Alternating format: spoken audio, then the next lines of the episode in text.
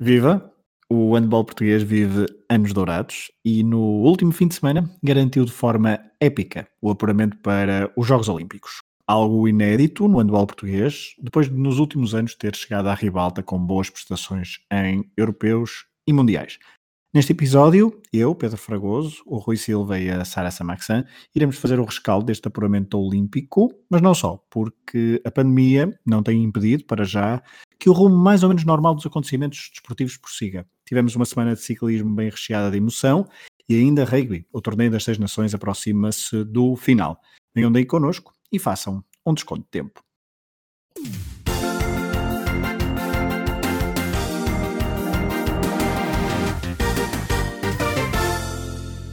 Olá, Rui. Olá, Sara. Olá. Olá, Fragoso. Muito bem.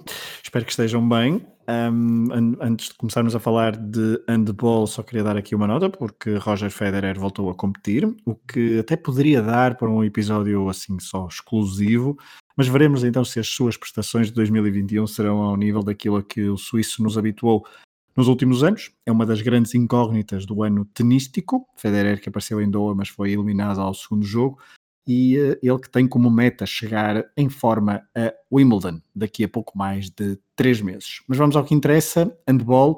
A seleção portuguesa honrou da melhor forma e na primeira oportunidade a memória de Alfredo Quintana em Montpellier, no torneio pré-olímpico, num grupo com Tunísia, Croácia e França, e onde as duas melhores equipas se apurariam.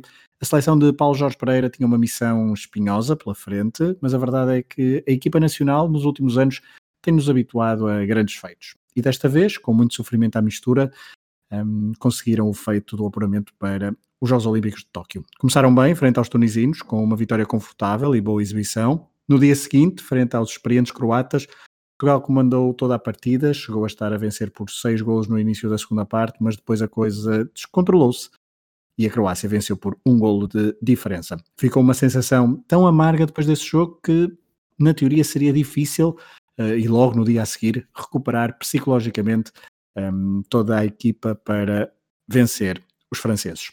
Contra uma das melhores seleções do mundo, Portugal só tinha uma hipótese: ganhar. A França poderia perder até por uma margem relativamente confortável, mas nem por isso facilitaram. Portugal nunca esteve por cima do marcador, entrou para os dois minutos finais a perder por três golos e de forma épica, mas com alguma sorte à mistura, claro, Portugal conseguiu fazer o 29-28 num contra-ataque conduzido pelo Rui Silva, o herói desta final. Rui, uh, o teu homónimo foi o herói. O que é que sentiste nestes últimos instantes deste jogo? Eu digo-te já, eu fiquei muito, muito, muito aziado depois da derrota com a Croácia e não estava nada esperançado. Pois, eu tive a sorte de não acompanhar o jogo com a Croácia como tu acompanhaste. Nós na altura falámos e tu até fizeste um comentário sobre o que estava a passar no jogo aquele período em que Portugal está a ganhar por salvo erro 6 golos, uh, passou um bocadinho à parte, já só vi a parte final, a parte frustrante.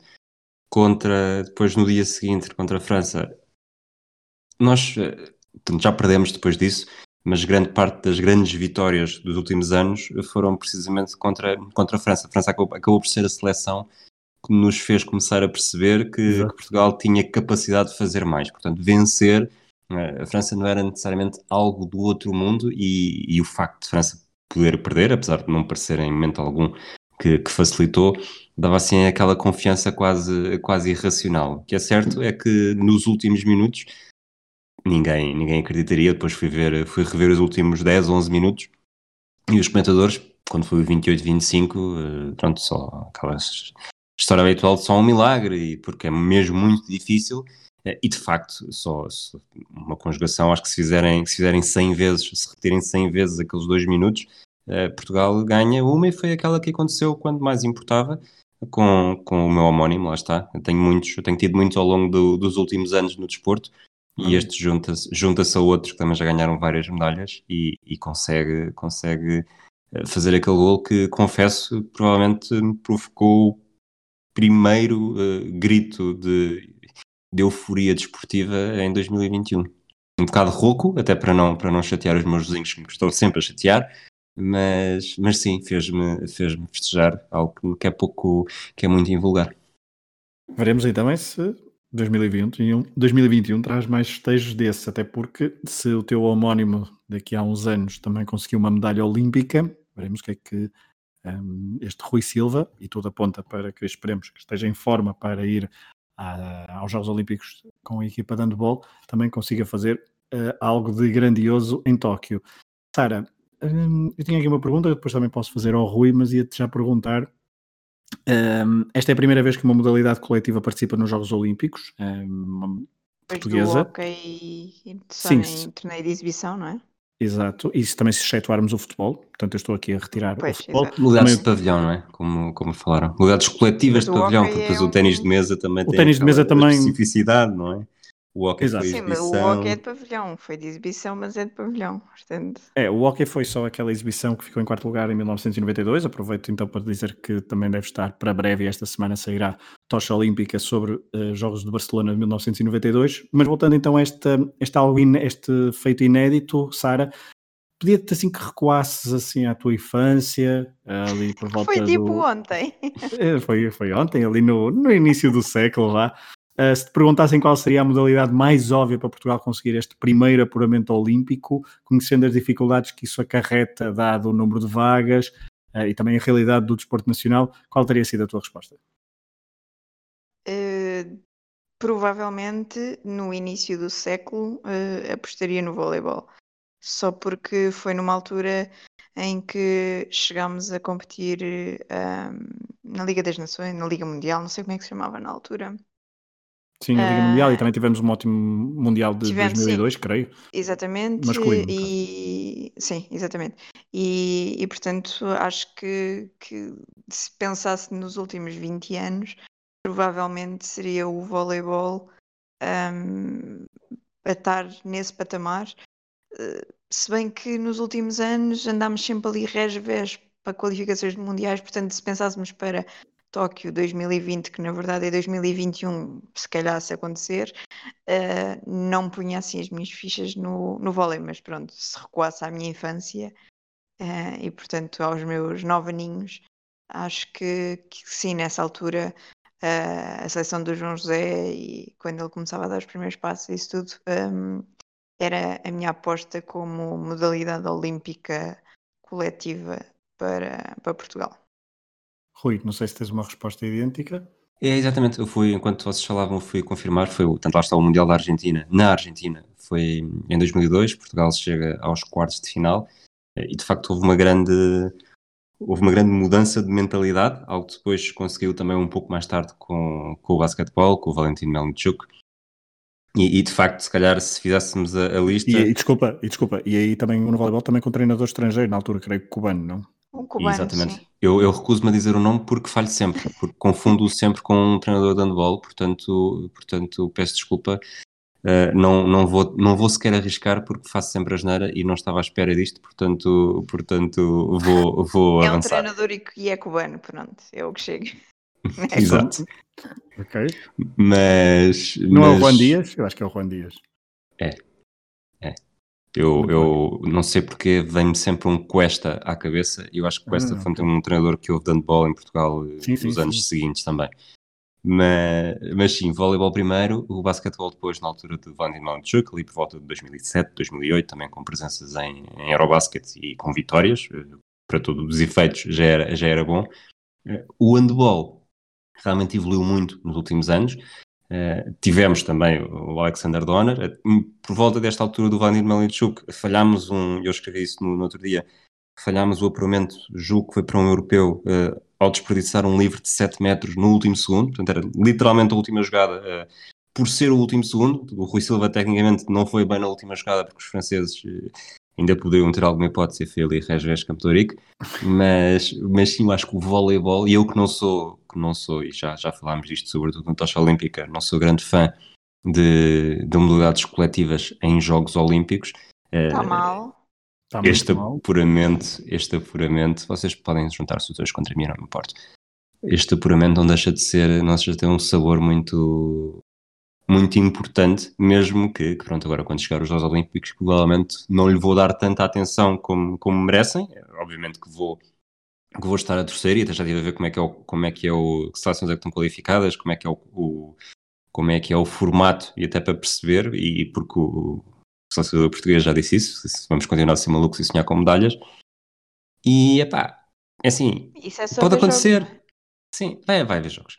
E, e, de facto, se, se derrotamos a França, como já derrotámos mais do que uma vez, eh, é preciso ser um bocadinho maluco, mas eh, avanç- avançando já, dois grupos de seis, os primeiros quatro vão para os quartos de final e, e depois podemos estar ali a, um- a- a duas oportunidades, dois jogos para ganhar uma medalha, umas meias finais e o, ou o terceiro e quarto. Nas meias finais ganha, ganhamos, é medalha, obviamente, eh, e depois um terceiro e quarto também com direito a medalha. Portanto, eu já, já, apesar de não ser grande fã das modalidades coletivas, já tenho os meus, as minhas aspirações lá em cima.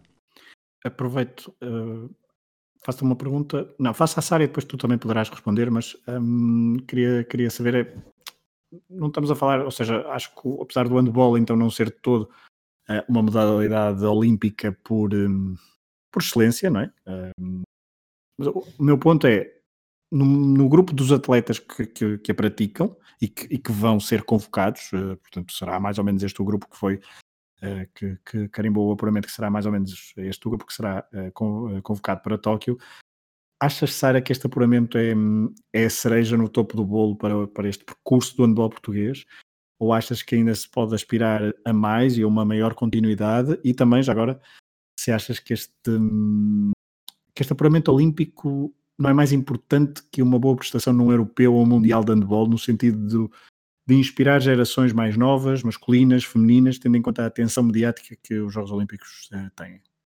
Tens aí muitas perguntas à mistura. Eu confesso Responde que não sigo, não sigo uh, muito frequentemente, nem assiduamente uh, o handball e, portanto, a seleção vou apanhando de vez em quando.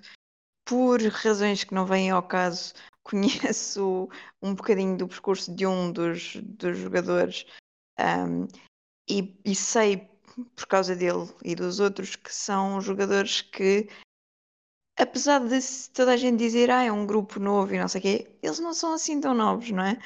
Uh, o Rui Silva já anda nestas andanças há não sei quantos anos, o, o Areia também tem 30 anos, o Pedro Portela deve ter outros tantos, portanto não sei se este grupo terá muito mais para dar, porque, para todos os efeitos, o handball é um desporto uh, de grande contacto, de grande exigência física, e este grupo que se tem vindo a construir nos últimos anos, com muito bons resultados, uh, de facto já vai chegar a um momento em que eles são mais ou menos todos da mesma idade, mas daqui a dois ou três anos já não estão propriamente no pico da forma como estão agora.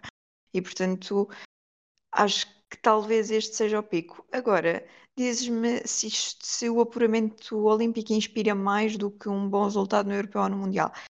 Aí acho que tenho que concordar um bocadinho com o que o Rui estava a dizer, que é as modalidades coletivas olímpicas não têm tanta visibilidade como, como outras que aparecem nos Jogos Olímpicos, nomeadamente, e aqui acho que, que estamos mais ou menos todos de acordo, que é natação, atletismo uh, e ginástica são assim os grandes.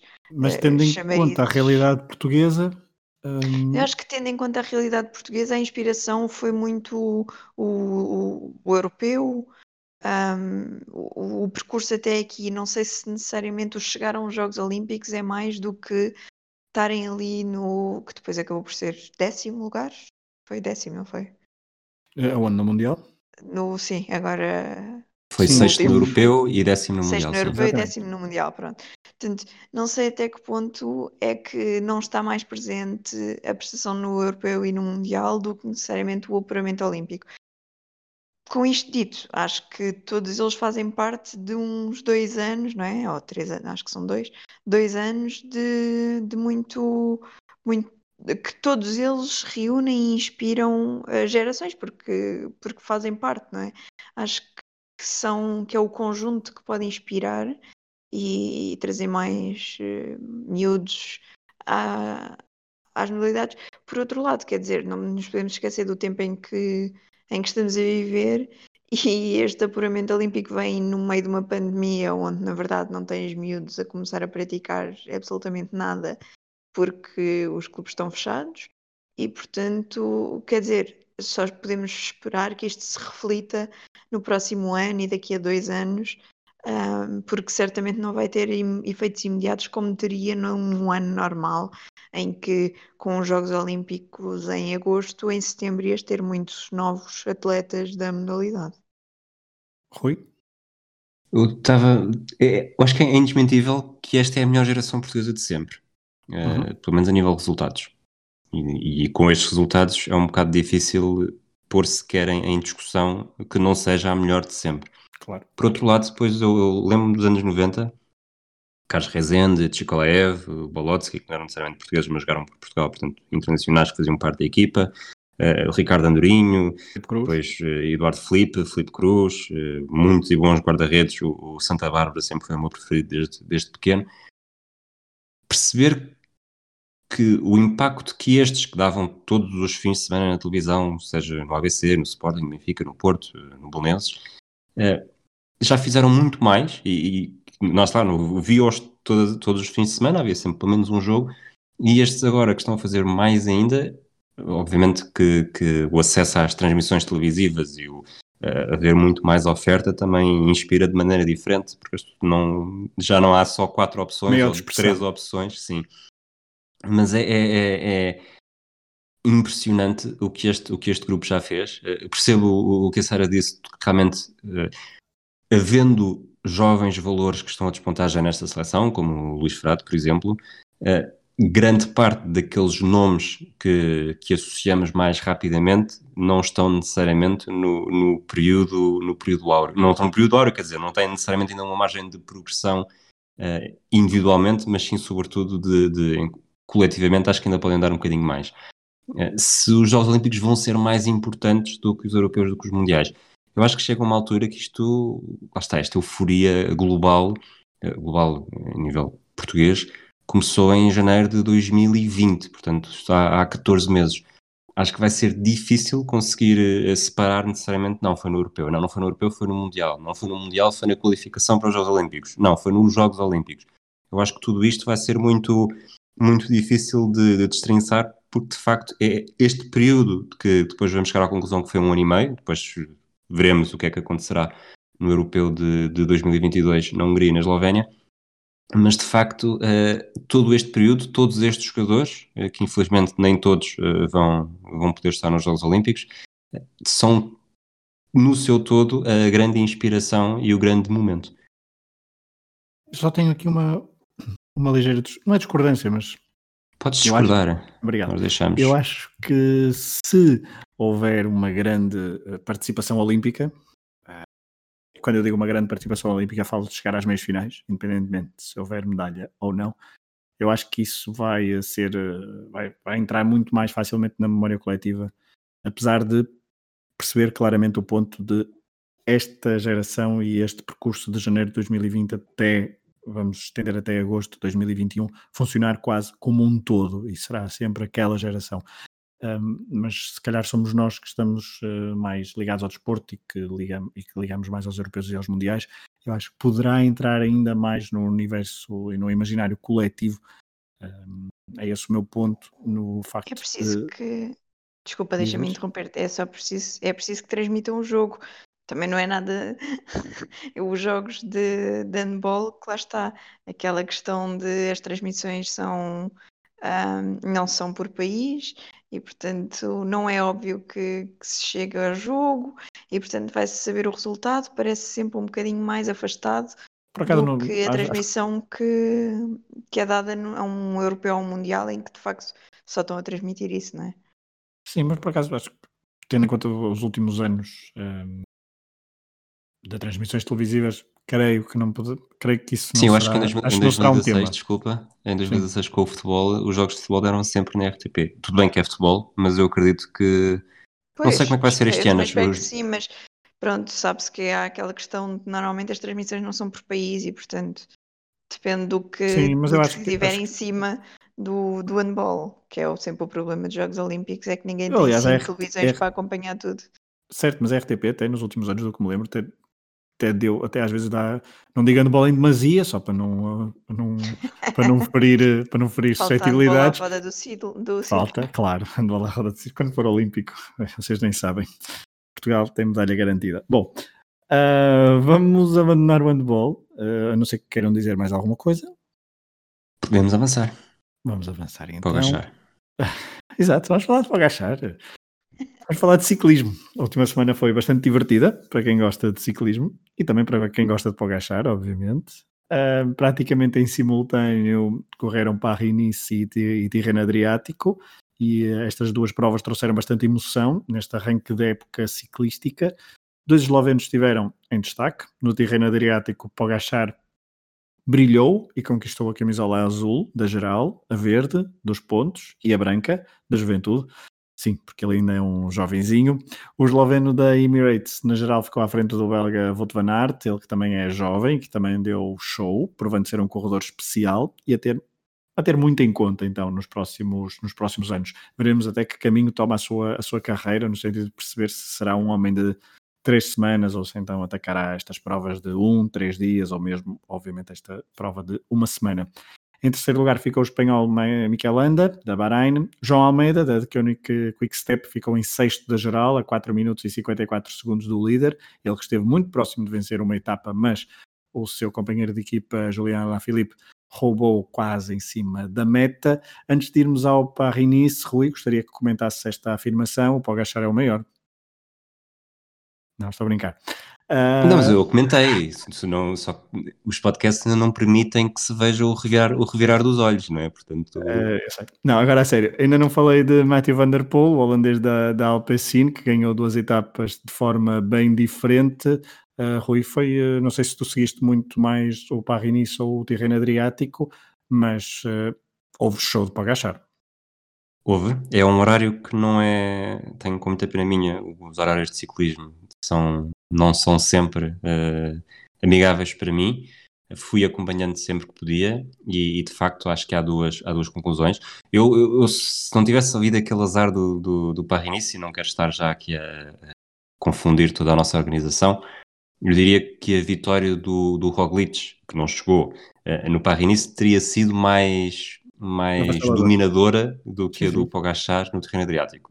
O que não invalida o Gachar tenha feito uma, uma excelente, um excelente desempenho nestas sete, nestas sete etapas.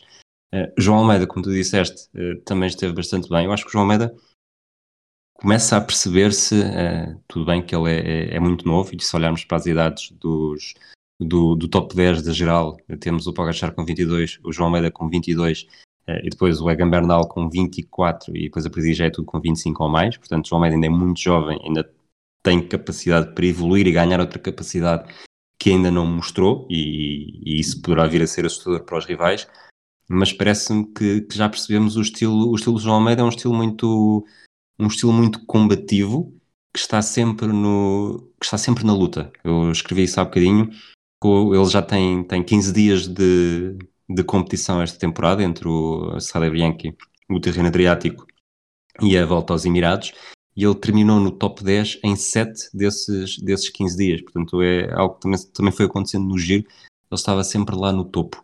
E, e de facto, não o vejo com capacidade para nem para vencer, nem para ficar no pódio de uma grande prova. Eu acho que o giro, não nos podemos esquecer que o giro do ano passado foi um giro muito atípico, com muitas, com muitas ausências e com, com algumas desistências entre os favoritos no início, e isso também o mereceu bastante.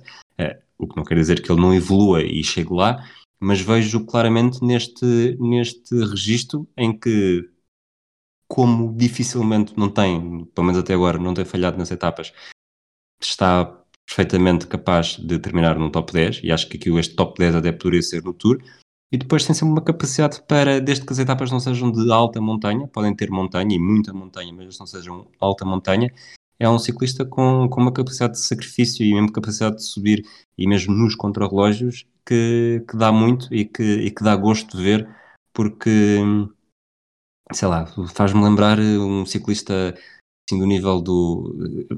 diferente, porque o Richard Virenque, por exemplo, era muito mais, era muito mais trepador, mas um Santiago Botero ou o Valverde, mas salva as vidas proporções que é, que é está, aparece, está sempre. Não, há, não, é um, não é um ciclista discreto, como o José Azevedo, por exemplo, era comparando com, com outros ciclistas portugueses do passado. e enquadra-se bem nesta nova geração de, de ciclistas que, que, estão a aparecer. Uh, não fica nada atrás, porque não, é, não, não, não seria muito fácil sobressair nesta, neste, neste pelotão internacional que tem, eh, que tem um, autênticas pérolas ainda jovens, como tu há pouco disseste, e portanto isso também denota um, não só uma mudança um bocadinho do, do, do, do ciclismo atual, porque um, que há uns 15, 20 anos se calhar não se apostaria tanto em jovens uh, desta idade, mesmo que demonstrassem esta, esta capacidade que, que Pogachar, que João Almeida uh, ou outros têm, mas João Almeida de facto é, gosta de ser protagonista, para citar um, um antigo treinador uh, que, que há alguns anos no futebol português. Um, Sara, alguma nota especial sobre a vitória de Pogachar? Aquela exibição de domingo foi uh, bastante, bastante incrível. Pois, eu vi muito pouco. Uh, este fim de semana foquei-me mais noutras modalidades. E portanto, este fim de semana e depois durante a semana, lá está, são horários impróprios para, para trabalhadores em formação, pelo menos. E portanto, vi muito pouco, mas no domingo aquilo foi ali um resvés. Eu, mesmo sem, sem vitória, aquilo. Um, sem vitória da etapa, aquilo fez-nos tremer a todos, não é? Portanto, eu, sabes, desculpa, Sara, desculpa já interromper. É as piores coisas é que nós, pronto, começámos com uma brincadeira, mas nós agora já não conseguimos, já não conseguimos uh, uh, destrinçar, e é a segunda vez que uso este, este verbo hoje, o, o, o Pogachar do Fragoso. Neste momento, se o Pogachar oh. está numa fuga, se fica em segundo, se ganha, durante pior toda a etapa nós estamos a pensar no Fragoso. Rui, pior não é isso. Pior é quando Noutro contexto completamente diferente, se fala em eslovenos e o Fragoso vem dizer chamou. Quem é que está a falar do Pagachar aqui? Portanto, uh, mas não. É, eu cota, é cota para agachar isto. Uma pessoa, tanto, tanto fui gozado que eu agora vamos ver durante quantos anos é que eu vou gozar o prato. Mas uh, a, a, exibição mas, do domingo foi, foi incrível. Pois, é verdade. É foi muito, muito dele, foi muito da quebra dos outros. Um, e portanto, essa foi a etapa que provavelmente que eu acompanhei um bocadinho melhor mas sinceramente nem, nem consigo dizer como é que foram, como é que foi o resto da semma, porque foi para estive muito. Foi, pronto, está bem. Eu acredito, não. eu acredito em não, não, foi, não foi tanto, e agora é o gancho perfeito no, uh, para irmos ao Parry Foi mais Roglic. É, para Roglic uh, no, no hum. Parry como há pouco o Rui disse, foi mais dominador, foi mais. Um, de...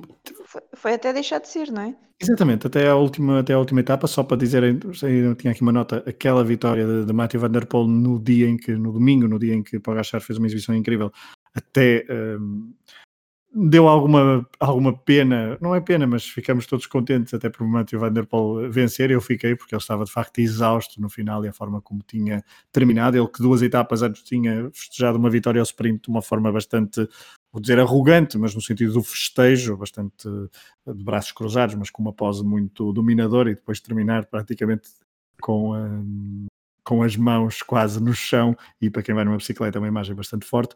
Mas ainda ao Paris-Nice, um, dizíamos então que houve outro esloveno a brilhar, só que não brilhou totalmente porque o ciclista da, da, da Jumbo, Roglic, teve um grande azar na última etapa, era um pouco mais de 90 km nessa última tirada do Paris-Nice, mas Roglic caiu, teve problemas com a bicicleta, ficou para trás, o pelotão não abrandou e um, perdeu a prova para um ciclista alemão da Bora, cujo nome o Rui vai dizer. Tu, tu consegues, Fragoso, eu confio no teu valor. É, portanto, Maximilian Skachman, ou Skachman, como é que é? Diz lá outra vez. Schachman. É, eu, é, eu, diria, eu diria que é Mais ou menos a mesma coisa. Mas, não, é, não, é que foram assim duas versões e depois. Uh, é o Maxi. Melhor, é o Maxi. A melhor, a melhor se, seguirá a concurso. Um, este, este alemão, este ciclista alemão da Bora, já tinha vencido a edição do ano passado, que ficou na, na altura marcada por várias ausências devido à pandemia, portanto foi aquela última grande prova de ciclismo. Foi ali mesmo o Campo de entre o, um, os últimos dias em liberdade e depois o início do confinamento geral por toda, por toda a Europa e mundo, nas primeiras sete etapas deste Paris-Nice de 2017. Roglic tinha provado ser o melhor do pelotão nesta, nesta prova. Uh, ele venceu três etapas, partia então para a, última, para a última tirada com vantagem de 52 segundos sobre o segundo classificado, mas os tais azares do último dia fizeram com que caísse para 15º da geral. Azares esses que deixaram marcas bem visíveis no corpo, principalmente na perna e no rabo do ciclista esloveno. Ele que também disse que numa das quedas deslocou o ombro, mas conseguiu colocar no sítio. Não sei como é que se diz em direita, em esloveno. Roglic, que o ano passado, na última na penúltima etapa do Tour perdeu a prova para Pogachar, acho que todos se lembram como foi. E foi o melhor, passado... melhor feito desportivo do século XXI, não nos podemos esquecer desse momento. Isso. E já no ano passado, no critério Dauphiné, um, uh, Roglic, assim aqui é, também devido a uma queda quando liderava a prova, não conseguiu partir para a última etapa da prova. Rui, estamos a falar de um ciclista que está com bastante azar nas provas francesas. Está, está com bastante azar e eu, eu confesso que o, que o azar dele no domingo me passou um pouco ao lado. Aliás, na verdade, a única coisa que me fez perceber que alguma coisa se tinha passado foi um tweet da Sara, que acho que falou sobre o, sobre o corpo estar esfolado, e mesmo aí não percebi, não percebi imediatamente. Acho que só umas horas mais tarde é que, acho que até foi no dia seguinte, para ser, para ser sincero, é que estava a dar uma, estava a dar o final da etapa no Eurosport estava a retransmitir o final da etapa e estava-se a falar do, do, do, do Maxi, da Bora, como vencedor, e eu aí é que percebi, pera, mas o que é que se passou aqui ele não estar, ele não ter vencido? E, e de facto é, é, são, são vezes a mais, eu acho que isto brincadeira, obviamente, mas uh, azar uma vez tudo bem, azar duas vezes uh, é mesmo azar, azar três vezes é azelha. Eu não acho que o Hollywood seja azelha, longe disso, mas ele está aqui a, a, a cultivar uh, inadvertidamente uma fama que, que, que não é bom para ele, porque ele vai começar a sentir este, esta nuvem a parar sobre ele, quando mesmo quando tudo parece, parece ganho, faltava a última etapa e tinha 52 segundos de vantagem, como tu disseste, 92 km, pouco mais, mais uns metros, e, e, não foi suficiente porque há sempre alguma coisa a acontecer. E isto ter acontecido 24 horas depois de, da forma como ele, como ele, como um verdadeiro Tubarão e Canibal já estão, são, são alcunhas que já estão atribuídas há muito tempo, mas a forma como ele comeu uh, os metros de vantagem que o, que o suíço, Gino Meder, tinha e, e, vence. Eu acho que o suíço nem sequer se apercebeu que, que vinha lá alguém, tanto que quando, quando ele ultrapassado olha por cima do ombro e a ver se, mas espera, vem mais gente atrás dele ou, é, ou vai mesmo só ele? E, e esse momento demonstra uh, num, num, em poucos segundos o domínio que o Roglic conseguiu ter no, no Paris nos, nos sete primeiros dias, só que depois, eh, lá está, os azares acontecem e, e têm batido demasiadas vezes à porta do Roglic. Veremos como é, que, como é que recupera. Não esquecer que depois do tal azar com o Pogachar no Tour de França 2020, Roglic deu uma demonstração de força vencendo a volta, a volta à Espanha. Uh, mas, mas pronto, mas eu concordo com o Rui, há aqui um, uma certa construção de um, de uma imagem uh, algo azarada e uh, nestas provas veremos uh, os próximos. O José Peser do ciclismo? Eu acho que a culpa são dos Bom, franceses, desculpem lá, mas há aqui uma coisa comum.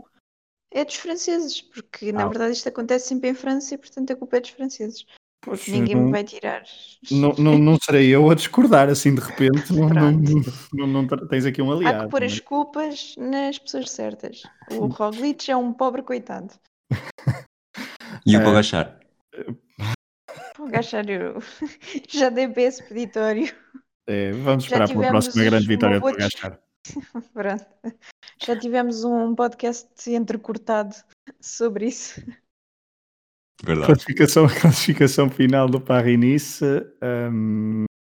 Rui, quem é que venceu? O Maxi da Bora. o Maxi da Bora, alemão, venceu à frente de, do Vlasov, da Astana, e do Izaguirre, também da Astana. Foi o top 3 da classificação do Paris-Nice. No próximo fim de semana, no sábado, uh, portanto, sábado, dia 20, haverá uh, Milão-São Remo, primeiro monumento do ano. Um, à partida estão alinhados um, um, está alinhado um lote de grandes ciclistas que quererão vencer esta prova de 299 quilómetros. Uh, nomes como Greg Van Vermaat, Gaviria, Christophe, Matteo Trentin, uh, Mats Persson, Greipel, Demar, Wout van Aert, Peter Sagan, uh, Van der Poel, obviamente, Philippe Gilbert, uh, Julian Lafilippe, enfim, são vários. Uh, não sei se neste lote daqui eu já disse o futuro vencedor, veremos. A prova do ano passado realizou-se em agosto uh, devido à pandemia, foi conquistada por Wout van Aert, seguindo-se seguindo então Alain Philippe, que vencer em 2019, e Michael Matthews, e, só para ter uma ideia, no século XXI temos só vencedores consagrados, reparem nos nomes, isto por ordem cronológica do mais recente para o mais antigo. Wout van Aert, Alaphilippe, Vincenzo Nibali, Michael Kwiatkowski, Arnaud Demar, John Degenkolb, Alexander Christoph, Gerald Jalek, Simon Gerrans, Matthew Goss, Oscar Freire, Cavendish, Fabian Cancellara, Filippo Posato, Alessandro Petacchi, Paulo Bettini, Mario Cipollini e Eric Zabel. De 2000, de 2000 a 2020, só dois corredores venceram por mais de uma vez esta prova. Eric Zabel, em 2000 e 2001, e Oscar Freire, em 2004, 2007 e 2010. Para a semana também começa a volta à Catalunha, à partida com João Almeida. Se quiserem saber, o Paris-Roubaix, que também certamente que estará na, na, cabeça de muita gente, é só a 11 de abril. Vamos ao rugby? Só antes disso, desculpa, uma pequena nota, confiando nos, nos calendários dos dois ciclistas, vamos ter um duelo entre Pogachar e Roglic na volta ao País Basco. Começa no início de abril, 5 de abril. E, e, estou em pulgas. Estou em pulgas. Estamos todos, estamos todos. Eu vou ser Timo Roglic só para te chatear. Portanto... Obviamente. Mas eu, e, é um, e é uma grande time, digo-te já, porque eu sou bastante fã de, de Roglic. Uh, eu tenho, que encarnar, tenho de encarnar este, este papel de, de fã uh, absolutamente eufórico de Pogachar, não é? Tal como fui assim um pouco. Mas só ser fã esloveno. Não, não, não, não, não. não. Fragoso é Pogachar. É, eu sou Pogachar, tal como no último chicano sou Sainz, que também foi assim um pouco a. Não sei muito. Quer dizer, eu lembro mais ou menos como é que surgiu. Ainda vamos tirar-te isso da cabeça. Ah, não, já, já, já não sou, quer dizer, o homem foi para a Ferrari, como é que querem que eu continue? Sim, agora é tudo Varela, não é? Sainz. Exato, agora é tudo, Varela domina tudo. Enfim, a temporada de Fórmula 1 também está aí a arrancar e o podcast do Mexicano fica então uh, o convite para irem ouvir o, mais um podcast do Hemisfério Desportivo. Vamos ao rugby.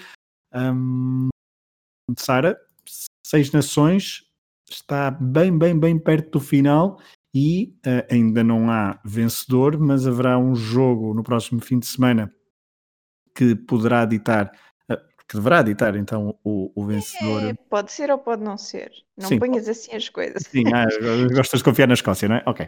Uh, mas eu lembro-me de falar contigo no, no início, de, daqui há umas semanas, quando antes do, do, ou logo a seguir à primeira jornada do, do torneio das Seis Nações, falarmos de Gales. O que, é que eu disse sido... nessa altura? Ah, não, aquelas vitórias de Gales que tinham sido assim meias duvidosas, não é? Assim, um... Não fui eu que disse isso. Para mim, Gales, as vitórias de Gales nunca são duvidosas. Certo, certo. Como mas... se prova, aliás. Como se prova, quatro jogos, quatro vitórias. Um... Já, falar, já falaremos daqui um bocadinho só uma nota sobre Portugal que também participou, mas agora, Sara, fala-nos então sobre o torneio das seis nações que está mesmo perto do fim, apesar de então haver tal jogo em atraso por causa da Covid. Pronto, então no sábado, para quem quiser desmoer do ciclismo todo que tu já tiveste a falar, há o Super Saturday, que normalmente encerra o Torneio das Seis Nações. Este ano não, porque há o jogo em atraso entre França e Escócia, que só vai ser jogado a 28 de março. 28, sim, 28, domingo, no próximo, no domingo seguinte, uh, foi, teve de ser adiado porque a seleção francesa, como toda a gente sabe, os franceses são muito bem comportados e, portanto, decidiram uh, furar os protocolos Covid. E o treinador e mais uma data de, de jogadores ficaram infectados com o vírus, coisinha pouca, portanto, quando se está a defrontar um dos maiores torneios do ano. Um, mas pronto, são franceses, o que é que uma pessoa há de fazer? E portanto, agora, em vez de termos este sábado a decisão final, vamos, talvez, esperemos que não, ter de esperar pelo domingo uh, da, da, da, semana a seguir. Mas, portanto, este sábado vamos começar o, a ronda 5 do torneio com um jogo entre a Escócia e a Itália. A Itália ainda não tem pontos um, este, este ano, o que não é novidade. Mas, na verdade, a seleção italiana até está uh, bastante mais fraca do que se tem apresentado. Uh, nem no início, normalmente o que acontece com a Itália é começar muito, muito bem, muito forte e depois uh, perder fogo, mas nem isso, e portanto têm sofrido derrotas pesadas. Uh, neste último fim de semana perdeu uh, 7-48 com Gales. Uh, na semana anterior tinha perdido 10-48 com a Irlanda e com, acho que o melhor resultado que tiveram foi com a Inglaterra, exato, e em que perderam só 41-18. E foi o jogo fora, uh, desses, desses, três que falaste, foi até o jogo fora, contra, contra a Inglaterra. Exatamente, exatamente. Sara, um, desculpa interromper, diz-me uma coisa, o, o Sérgio Paris ainda joga?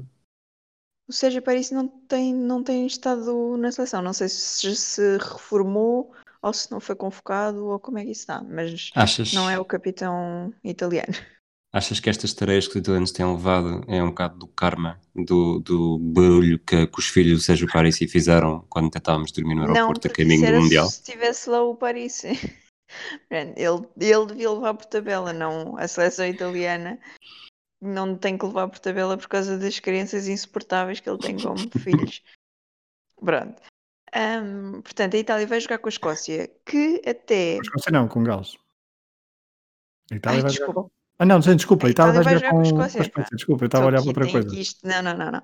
Então a Itália vai jogar França. A bater na França e eu estava a pensar, aí já sei tanto na França e agora pensei que estavas a falar da França. Sim, hum, não, então a Itália vai jogar com a Escócia, que apesar de estar em, estar em penúltimo lugar um, para já na tabela, é, é, um penúltimo lugar muito enganador. Primeiro porque tem um jogo em atraso, como a França, e até uh, este último fim de semana, eram uma das três equipas que ainda tinha hipótese de, de vencer o, o Seis Nações, portanto, as, era Gales, a Escócia e a França. Entretanto, a Escócia jogou com a Irlanda, perdeu nos últimos momentos possíveis com uma penalidade uh, que, que, quer dizer, eles já não deviam, eles tinham tido a obrigação de pelo menos conseguir manter o jogo empatado a 24. Um, portanto, esta Escócia apresentou muito bom rugby. O Escócia-Irlanda da semana passada foi muito, muito, muito bem jogado no domingo. Portanto, por isso é que eu também não ia ver no ciclismo. Havia outras prioridades. E, e foi um jogo que também, pronto, ficou 24-27. Um jogo com diferença de 3 pontos, tal e qual como aconteceu com o Inglaterra-França, que a França perdeu por 3 pontos e acabou com as hipóteses de, um, vencer, de vencer o torneio com grande slam. Neste momento, as únicas duas equipas que podem vencer o Seis Nações são Gales uh, ou a França. No próximo fim de semana encontram-se as duas. Se Gales vencer, acaba-se a história e e Gales ganha com um grande slam, tal como fez em 2019. Se a França vencer, há aqui várias questões. Gales pode continuar a vencer se fizer, vence logo no próximo fim de semana se fizer dois pontos, ponto bónus ofensivo e ponto, ponto bónus defensivo, uh, porque depois a França só tem a hipótese de fazer 10 pontos. Ou então, se a França não conseguir uh, ponto bónus uh, e Galos fizeram um ponto bónus já na próxima semana. Portanto, o último jogo de sábado, a partir das 8 horas 8 Portugal Continental. Tenho que fazer aqui. Mais uma no A mim aparecem outras horas. Exato. A mim aparecem-me aqui as, as horas da Europa Central. Um, vai ser, na verdade, o jogo de todas as decisões. Portanto, Escócia e Itália vai ser às duas e um quarto. Vai ser, em princípio, uma, mais uma tarefa na Itália. O Irlanda-Inglaterra vai ser às 4h45. Antevê-se um bom jogo, apesar da Irlanda este ano estar fraquinha, mas, mas uh, a equipa de Eddie Jones também não fez assim um seis nações por aí além. E depois joga-se tudo uh, no França-Gales. Ambas as seleções dizem que estão prontíssimas para ganhar. Há, há vários dados interessantes. O, os franceses, o, o, o jogador mais experiente da França, que é o Fico, um, tem 26 anos só, portanto a França está a apresentar uma equipa, apresentou durante todo o torneio uma equipa muito, muito nova, muito, muito jovem e, e completamente renovada, o que se nota muito no poderio físico, portanto não, não sofrem aquela quebra óbvia aos 60 minutos, como quase todas as equipas que têm os jogadores um bocadinho mais uh, experientes, digamos assim, só para não chamar velho uma pessoa de 30 anos, porque as pessoas de 30 anos não são velhas, ok? Um, mas, eh, e de facto, até à, brincadeira do Covid, a França era a grande favorita e, e tinha tudo para para dar um show de, de rugby. Agora, o que vai acontecer, e eu não quero aqui jinxar nada, é que Gales vai ganhar com um grande slam e, portanto, todas aquelas do ah, Gales só está a ganhar porque está a jogar com mais um jogador. Pronto, isso é. Os naysayers vão todos voltar para a toca e pronto, os maiores vão ganhar o título. Hum. Com já agora, eh, só uma nota para o regresso do Josh Navidi depois de lesão tem feito uma diferença absolutamente incrível. Uh, ele a semana passada fez 20. Uh, eh, não é semana passada. É. Não, exatamente. De, não, desculpem. Contra a Itália fez 23 placagens. Portanto, exato, a semana passada. Portanto, num único jogo, o Josh Navidi fez 23 placagens efetivas, que é um disparate. E o, o, a sensação de Gales, além do Alan Wynne Jones, que é o capitão e que faz toda a diferença na equipa, uh, tem sido o Louis Riz Zamit, uh, de 20 anos, que tinha feito três jogos antes de chegar aos Seis Nações e tem estado a jogar disparados atrás de disparados. É uma coisa linda de se ver e se a seleção de Gales for, uh, se o futuro passar por jogadores como ele, uh, o futuro de Gales é muito, muito risonho para os próximos anos e eles bem estão a precisar de uma renovação. Pronto, já falei demais. Próximo, Não. Rui, o que é que queres dizer sobre isto? Só para dizer, só, desculpa, o que é que queres dizer com isso? Um, Reese Emmett é o lidera a tabela do, de, de ensaios com 4, juntamente com Anthony Watson. E uh, o, o, jogo de facto vai ser decisivo no, no, no Saint-Denis entre França e Gales. Se olharmos para os confrontos entre ambos nos últimos anos, são sempre confrontos muito, um, muito renhidos. Basta lembrar também a meia final, por exemplo, a meia final, não, os quartos, um dos jogos dos quartos final, onde Gales venceu por, por um ponto um, no Mundial do Japão em 2019. E se excetuarmos o jogo, o último jogo, o último confronto entre ambas as equipas em 24 de outubro de 2020, num, um jogo de chamamos o warm-up, uh, ou um teste de match, podemos chamar assim, em que não contava para grande para, para, para nada, digamos assim. Nos últimos anos têm sido sempre uh, confrontos muito, muito renhidos. Para ter uma diferença maior do que 10 pontos, temos de recuar a 2014 com 27-6 para Gales. Uh, mesmo assim, França foi, tem conseguido aqui e ali vencer os galeses, apesar do jogo dos quartos de final estar na memória. Só uma última, dos quartos de final de 2019, só uma última nota, porque a Sara estava a falar muito bem da Escócia, a Escócia que ganhou o primeiro, primeiro jogo frente à Inglaterra uh, por 11-6 e depois perdeu os dois jogos uh, seguintes, por exemplo, com Gales. Um, ehm, que é normal, porque é Gales. Com normal, mas foi apenas por, por um ponto, 24-25, e depois perdeu com a Irlanda 24-27. É, portanto, uhum. são margens muito curtas. Veremos o que é que ainda faz. Frente à Itália é previsível que vença e depois também frente à França. Rui, algum comentário sobre Seis Nações? Sobre o Seis Nações, não. Acho que está, está tudo dito. Eu não percebi bem exatamente que seleção é que a Sara quer que vença. Acho que ela não foi suficientemente clara. Esperem, eu digo. Portanto, entre França e, País de Gales não, não ficou muito Não, não, claro. não é, é entre, é assim, entre França e qualquer um dos outros, qualquer um dos outros. Não pois sei é se já tínhamos eh, percebido quando falámos do Roglic, por exemplo, mas eh, pronto. Mas além disso, entre Gales e qualquer um dos outros, também prefiro Gales, portanto aqui este confronto nem sequer vai a jogo. Não há Sara Samaxan, Sara Samaxan a não querer um, nada posso, com franceses, não é? Sim, é. Como o e meu tu, nome é destes. No, no, qual é a tua no, lista? Qual, qual é a tua lista de seleção preferida para, para, para menos preferida destas seis? Se tivesse de... ser tu a decidir os campeões todos os anos? De rugby?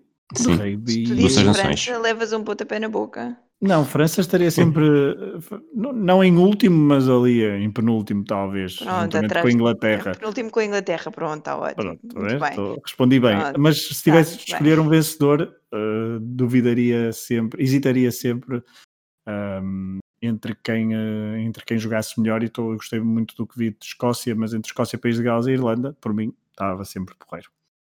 Muito bem. Rui, e tu, queres, Rui? E tu, Rui, exato. Eu, eu sou, sou tendencialmente pró-Irlanda. Uh, na maior parte das temporadas uh, torço ou pela Irlanda ou por Gales, uh, dependendo de quem, de quem puder dar concorrência à Inglaterra. Nos últimos quem anos. dar-te na cabeça sentado ao teu lado, não é? Sim. Para não levares porrada. No pontapés na boca. Nos últimos anos, a Escócia teve uma, desde a eliminação, muito muito dramática no Mundial 2015, uh, ficou, caiu assim um bocadinho no goto e está mais forte do que tentado a evoluir também. Portanto, se a Escócia vencesse um dos próximos anos, este ano já não consegue, também não ficaria, não ficaria descontente. A Itália, para mim, nem sequer conta para o, para o Toto Rugby. E o França e Inglaterra uh, no, no fundo, mas, mas França acima de Inglaterra. A Itália, na verdade, já devia ter saído dos Seis Nações e já houve balear. Isso podemos falar nisso noutro episódio, porque isso eram 40 minutos só para falar disso, mas há várias uh, propostas para tirar a Itália, porque neste momento dizem várias, uh, vários rankings e, e, até classificações do Mundial que a Itália está, por exemplo, atrás da Geórgia em termos de sexta seleção europeia e que, portanto, uh, manter o lugar da Itália cativo nos Seis Nações é um bocadinho o despromover do, da qualidade das outras equipas que claramente já estão à sua frente. Portanto, é, não conta mesmo para, para o Totobola. Boa transição, boa, não é? Boa transição, boa deixa para falarmos uh, de rugby português, porque depois no, no Seis Nações B, mas que também funciona como qualificação para o Mundial de 2023, Portugal leva dois jogos, duas, duas derrotas, depois também ter estado em, em vantagem na Geórgia, perdeu essa vantagem e perdeu o primeiro Com jogo. a Geórgia. Com a Geórgia. Com a Geórgia, no Jamor. O que é que eu, o que é que eu disse? Disseste na Geórgia. Na Geórgia. na, na Geórgia não, com a Geórgia, desculpem. uh, foi no Jamor, sim, ter estado em vantagem, depois perdeu com a Geórgia e um, agora com a Roménia esteve em vantagem e aqui ainda foi mais dramática a forma como Portugal perdeu nos últimos instantes um jogo com, por 27-28. Exatamente. E, é, e é, é é dramático porque, lá está, não acho que esta seleção portuguesa, primeiro não acompanho tanto como, como acompanhei quando foi para o, Mundial 2007, mas, mas achamos sempre que há uma, uma oportunidade e, de facto, sendo estes apenas os jogos em casa, mesmo que fossem... Com a Georgia acabou-se perder por 13 pontos, mas vantagem numa fase muito prematura do jogo. Com a Roménia, eh, pronto, poderia ser. E, recordando que, que, os dois primeiros do grupo têm apuramento direto, o terceiro vai para, para um torneio de qualificação. Neste momento temos Geórgia com 9, Roménia com 5, Rússia com 4, Rússia ainda só fez um jogo, uh, Portugal dois jogos, um ponto. É muito difícil, sobretudo porque estes, estes jogos caseiros uh, teriam, de ser, teriam de ser para a vitória para fazer a diferença, porque os bilhetes para o Mundial 2023 também já começaram a ser, a ser vendidos, agora ainda por começar esta semana até. E outra vez em França, não é? E outra vez em França, portanto seria. Houve ali um, um, lado, um lado simbólico que me fez acreditar, isto se calhar faz, mas, mas fiquei um bocado, fiquei um bocado desiludido com estes resultados. Não necessariamente com, com o desempenho de Portugal, mas com o sentir que, que esteve perto e, e fugir por entre os dedos. Parece não haver grande margem de manobra para Portugal sonhar ainda com o, o apuramento para o Mundial 2023. Alguma nota final que queiram dar? Olha, já agora vou-te dizer que tanto sábado como domingo uh, não. Vais falar de franceses? Não vou falar de franceses, não. Vou dizer que outra das razões, além do rugby, para não ter estado atento ao ciclismo, foi uh, ser a Final Four da Taça de Portugal de voleibol feminino. E o, a meia fin... de meia final por acaso nem me lembro é, quem é que jogou na meia final. Foi o a, a Ainda bem que não estavas atento ao ciclismo. Sporting. Não, não, não, não, porque vi um dos jogos e o outro estava a ver rugby e depois sei que o Sporting venceu a meia final contra a Academia José Moreira e o Leixões venceu a sua meia final, confesso que agora não me lembro contra quem, e depois na final uh, foi um jogo completamente atípico, mas o Leixões um, venceu a taça. Com o Colégio momento... Fanor, não foi? Com o quê? Com o Colégio Fanor, não é, não é assim que se. Eu, ah, exato, isso foi a meia final, exatamente. Meia final. Foi isso, exato. E depois a final foi com o Sporting. Uhum. E, o, e o Leixões acabou vencedor por 3-1, uma final super atípica em que o Sporting uh, começou demolidor e depois uh, se perdeu e o Leixões neste momento está assim num patamar completamente diferente em termos de taças de Portugal com nove, uh, muito mais do que qualquer outra equipa. E, e portanto um, agora como este ano é de apuramento olímpico to, todos este, o, o, campeonato e a Taça de Portugal estão todos a entrar na, nesta fase final, porque tudo tem de estar terminado até abril, penso eu, para depois se entrar em tempo de seleções. E portanto agora parece que todos os fins de semana há coisas a acontecer, já estamos no playoff de apuramento de campeão nacional, já acabámos a taça, portanto também para quem gosta de voleibol é uma boa alternativa, é uma boa alternativa para os fins de semana estar atento à televisão, estar atento ao YouTube, porque há muitos jogos que passam uh, no canal Volley TV e, portanto, um, ir também espreitando o voleibol português. Sporting, que no fim de semana anterior tinha vencido a Taça de Portugal de Voleibol masculino, algo que uhum. não acontecia uh, desde, desde 94, 19... acho. 94 ou 95, exatamente. exatamente. Uh, na altura bateu em Santos no Benfica. Maia.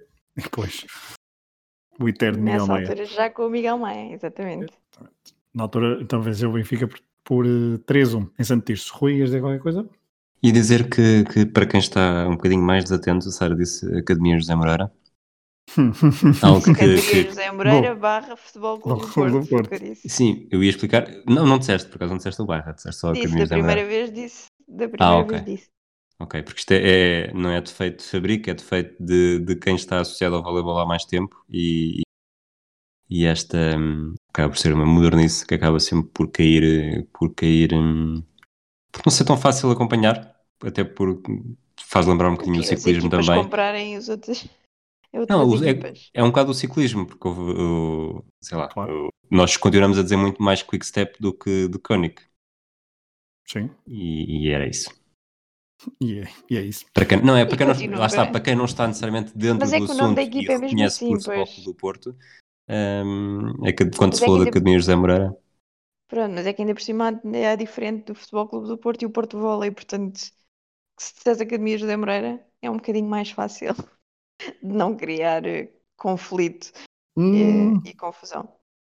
Isso aí é que eu já não concordo. Claramente andas, andas, nos círculos andas, errados. Andas nos círculos errados e não há pouco tempo. Estou a dizer isto porque mesmo lá o, o Rui teve essa, essa coisa que foi, eu estava a dizer que o Sporting tinha ganhado ao Porto e ele, então, mas o Porto tinham jogado não sei o quê. E depois estávamos a ver que eu estava a falar do Porto, Futebol Clube do Porto, e o Rui estava a falar do Porto, Porto Volley. Portanto, eh, não é óbvio. Portanto, certo, Academia José Moreira uma... e Porto Acad... Volley são duas coisas diferentes. Certo, mas é que a Academia José Moreira ainda há pouco tempo houve uma polémica por causa do, do logotipo um, ehm, não ter aparecido okay. o mais atual, e o mais atual indica claramente o símbolo do, do do, do Porto. Porto.